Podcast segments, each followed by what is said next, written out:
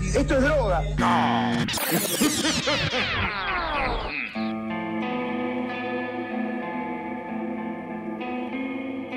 Muy buenas, buenas a todos los seres vivientes o no, a quienes no les queda otra que quedarse en sus casas escuchando podcast. Esto es Mambo Criminal, nuevamente en línea para salvarlos a todos del tedio y la desesperación. Yo soy el Muni y como siempre estoy acompañado por los muy presentes y totalmente humanos Santi Barril y Flor Cum ¿Cómo están muchachos? ¿Todo tranquilo? ¿Alguna novedad en la semana o algo que quieran contar? Nada, todo tranquilo. Nada, todo tranquilo. Pará. Oh, pará, ¿qué pasó? No, no, no, espera, espera. Uy, la concha de su madre. Eh, los pibes están actuando un poco extraño porque están sin comer. Entonces, a ver, pues, pará que... Uy, este window de mierda. Este laptop. Ay, ¿a quién quiero engañar? Estoy solo, estoy aislado, como todos ya deben saber, se ha declarado la cuarentena total y obligatoria. Y estamos cada uno en sus casas, estamos imposibilitados lamentablemente. Eh, tratamos, tratamos de hacer el programa, de grabar algo con los pibes y nada, no tenemos ni el conocimiento ni la tecnología como para hacerlo. Yo creo que era cantado conociendo nuestra trayectoria, digamos, de vida, que apenas iniciáramos un proyecto que está piola, se declare una pandemia y una cuarentena total. Por primera vez en la historia. Así que no sé de qué nos sorprendemos. Nos encuentra sin micrófono, sin nada. Pero bueno, tampoco queríamos dejar pasar tanto tiempo, digamos, en silencio. Eh, así que bueno, decidimos por lo menos lanzar este mini episodio como para que sepan que estamos bien, estamos bien, estamos todos vivos. Eh, aún no hemos recurrido al canibalismo ni ninguna de esas cosas por ahora, pero bueno, eh, nada, veremos cómo sigue esto. Sabemos que hay mucha gente que le está pasando mal con esto, que tanto económicamente, pero también psicológicamente el encierro y el aislamiento está siendo muy pesado para mucha gente. Para mí no, en particular mi costado introvertido se está regodeando en su crapulencia con esto y secretamente esperando que esto no termine nunca, pero bueno, eh, yo soy un tipo raro, ya lo sabemos. Eh, quienes no le están pasando mal tampoco son los conspiranoicos, o sea, aquellos que creen y divulgan las teorías conspirativas. Esta pandemia mundial se convirtió en un gran caldo de cultivo para la proliferación de diversas teorías. Eh, a ver, tengamos en cuenta que esta es una edad de oro para las teorías conspirativas, ¿no? Nunca antes en la historia había sido posible transmitir tan fácilmente el mensaje conspiranoico a tanta gente y a tal escala. Este, además ahora con internet todos los conspiranoicos pueden encontrarse entre ellos y darse manija unos a otros. Internet es eh, un lugar ideal para hacer esas cosas. También es un lugar ideal para que se vayan unificando todas las teorías conspirativas en una sola conspiración. Eh, tenemos así, entonces, terraplanistas antivacunas que saben que el supuesto cambio climático es un plan de las élites reptilianas para legalizar el aborto, reducir la población mundial y así implantar el nuevo orden mundial. Y si no ves que esto es claramente así, o sos una oveja dormida, o sos parte de la conspiración. Ojalá estuviese inventando todo esto, pero así es un día normal en la internet conspiranoica. Como es todo tan reciente, este, no han descubierto aún qué papel juega esto del coronavirus en los planes de George Soros, que es quien está detrás de todo lo que pasa en el mundo según la visión conspirativa de la vida. Pero no vamos a tardar en saberlo, ya pronto habrá una teoría unificadora que una George Soros con esto. Y por George Soros quiero decir los judíos, ya que casi todas las teorías conspirativas tienen un componente antisemita dentro de su núcleo, que a veces es velado, a veces ocultado, a veces es desplazado, pero muy normalmente sí tiene, hay un componente antisemitismo muy fuerte en las teorías de la conspiración. Pero bueno, por más novedoso que sea este fenómeno, han surgido ya varias teorías con respecto a la pandemia, y vamos a hacer un repaso simple de algunas de estas. La primera de estas teorías que surgió, creo que todos la hemos escuchado, la hemos discutido y quizás hasta la hemos considerado, ya que es, digamos, la, quizá la menos delirante de todas las teorías que, se, que están dando vuelta. Es la teoría de que el virus es un arma biológica o bioquímica construida por el hombre y que la pandemia es una agresión entre estados nacionales rivales. La primera versión de esta teoría, o por lo menos la primera que me llevó a mí, eh, decía que este era un ataque de Estados Unidos hacia China.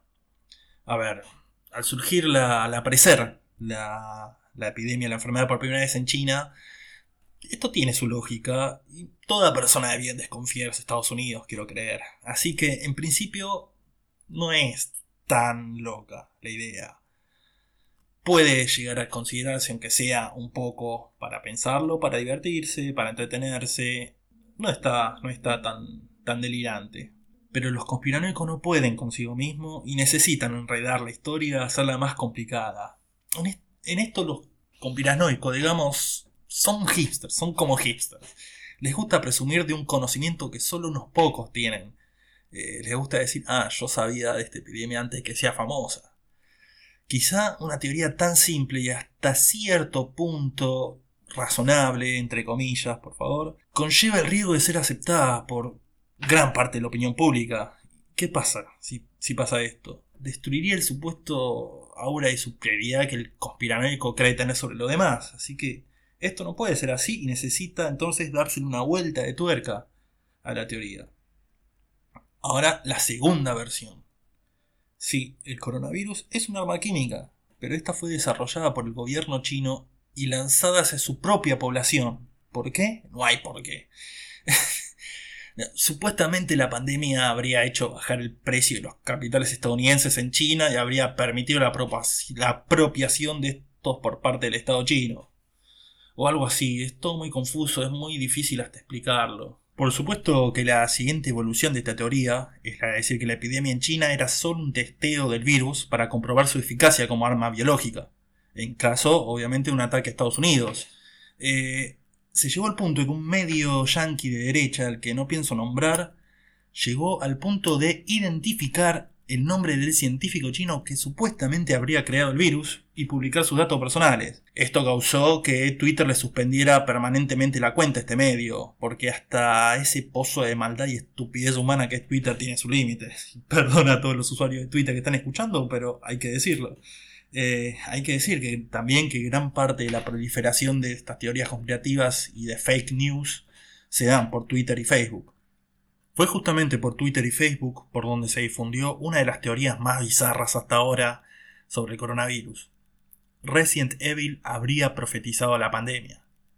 China vendría a ser la Umbrella Corporation y la ciudad principal del juego, Raccoon, sería un anagrama de corona. Pensalo, true story. Todo esto es muy gracioso hasta que la misma Casa Blanca entra en este terreno y ordena una investigación acerca del posible vínculo entre el gobierno de China y el virus. Ahora, esto no es tan extraño cuando se tiene en cuenta que gran parte de la base de apoyo de Donald Trump vienen de los sectores conspiranoicos yankees. Por eso no es de extrañar que la siguiente teoría tiene como foco a alguien que es muy públicamente opositor a Trump, Bill Gates. Debo repetir una vez más que no estoy inventando nada de esto. Bill Gates puede ser atacado por sus prácticas comerciales monopólicas o puede ser atacado si uno considera que ser multimillonario es algo inmoral, por ejemplo. Como yo creo. Por supuesto que nada de esto es por lo que lo atacan los conspiranoicos, obviamente. Bill Gates es el copresidente de la Bill y Melinda Gates Foundation, una fundación de caridad cuya principal área de acción se basa en temas de la salud, como por ejemplo promoción de las vacunas. Cosa que ya los conspiranoicos los tiene mal, imagínate. Si a esto se le suma que el tipo es un opositor público de Donald Trump, bueno, el chabón terminó siendo un blanco de otra teoría conspirativa. Digamos así. Debido a la experiencia que tiene la fundación de Bill Gates, el tratamiento de epidemias en el mundo, desde 2015 que Bill Gates viene diciendo que el mundo no estaba preparado para enfrentar una epidemia global. Cosa que para la teoría conspirativa eh, es una prueba de culpa impresionante, porque qué cosa más inteligente que hacer si vas a desatar una epidemia global sobre el mundo que anunciarlo años antes. Porque, bueno, porque si, no pidas lógica. Según esta teoría, Bill Gates no solo creó el virus, sino que también lo patentó. A ver, ni siquiera que patentó la vacuna, patentó el virus, porque, no sé, porque se ve que cotiza en bolsa tener el virus. Este, como si Bill Gates necesitara ser más rico o hacerse más rico mediante esto, ¿no? O sea, ¿quién, quién, quién puede dejar de usar las computadoras? ¿Quién puede dejar de usar Microsoft hoy? No es que su negocio esté en riesgo. Aunque sí encaja en algo que podría hacer Microsoft tranquilamente. Y la última gran conspiración que anda dando vueltas es que el virus está vinculado a las ondas radiales de las redes 5G. No se rían, no sean inmaduros. Eh, según esta teoría, el brote comenzó cuando la tecnología 5G fue introducida en Wuhan. Eh, nada, uno de los argumentos para probar esta teoría es que África no está siendo afectada por el coronavirus y África es un continente sin 5G. Eh, no creo que sea necesario repasar las falacias lógicas de esta argumentación, ¿no? Pero lo interesante es que como dato aparte, ¿no? Algunos conspiranoicos sostienen que el coronavirus es en realidad una cortina de humo para tapar la verdadera enfermedad que es producida por el 5G. Como vimos, la conspiración se profundiza, se va complicando cada vez más. Es muy interesante ver cómo va a evolucionar esto, porque para el momento que salga este, este episodio ya va a estar desactualizado. Va a haber nuevas conspiraciones o nuevas vueltas de tuerca a las nuevas conspiraciones. Pero bueno, así es pelear contra esto, ¿no? Al día de hoy, al menos 20 antenas de comunicación fueron vandalizadas o incendiadas en Inglaterra debido a esta teoría. Así que ya vemos, esta es una teoría que ya ha tenido repercusiones en la vida real. Yo lo único que voy a decir es que si tuviese que pasar la cuarentena encerrado en mi casa y sin internet porque algún gil fue y quemó la antena, creo que, no sé, me autoasesino, así nomás. Pero bueno, así llegamos al final de este repaso de las principales teorías conspirativas que se están dando con respecto a la pandemia de coronavirus. Yo honestamente extraño los días en que todo el mundo pensaba que había sido un chino que flayó y se comió un murciélago. De hecho, quiero seguir creyendo en esa teoría, me parece la mejor, la más simpática, la más posible, quizá, no, pero bueno, me parece mejor pensarlo así. Y así llegamos al final de este mini episodio, este mini episodio. Nada, queríamos eh, hacer presencia nomás, hacerles saber a todos los que nos escuchan que seguimos con este proyecto, pero bueno, hasta ahora, hasta que no podamos eh, volver a juntarnos y hacerlo, quizás seguiremos con este formato, quizá no, quizá veremos cómo... Estamos todo el tiempo tratando de ver cómo podemos hacer para grabar un programa completo con los tres.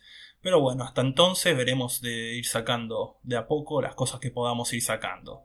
Este, cuídense todos, quédense en sus casas, eh, no crean teorías conspirativas y nos estamos escuchando. Pero la puta madre, esta computadora del demonio.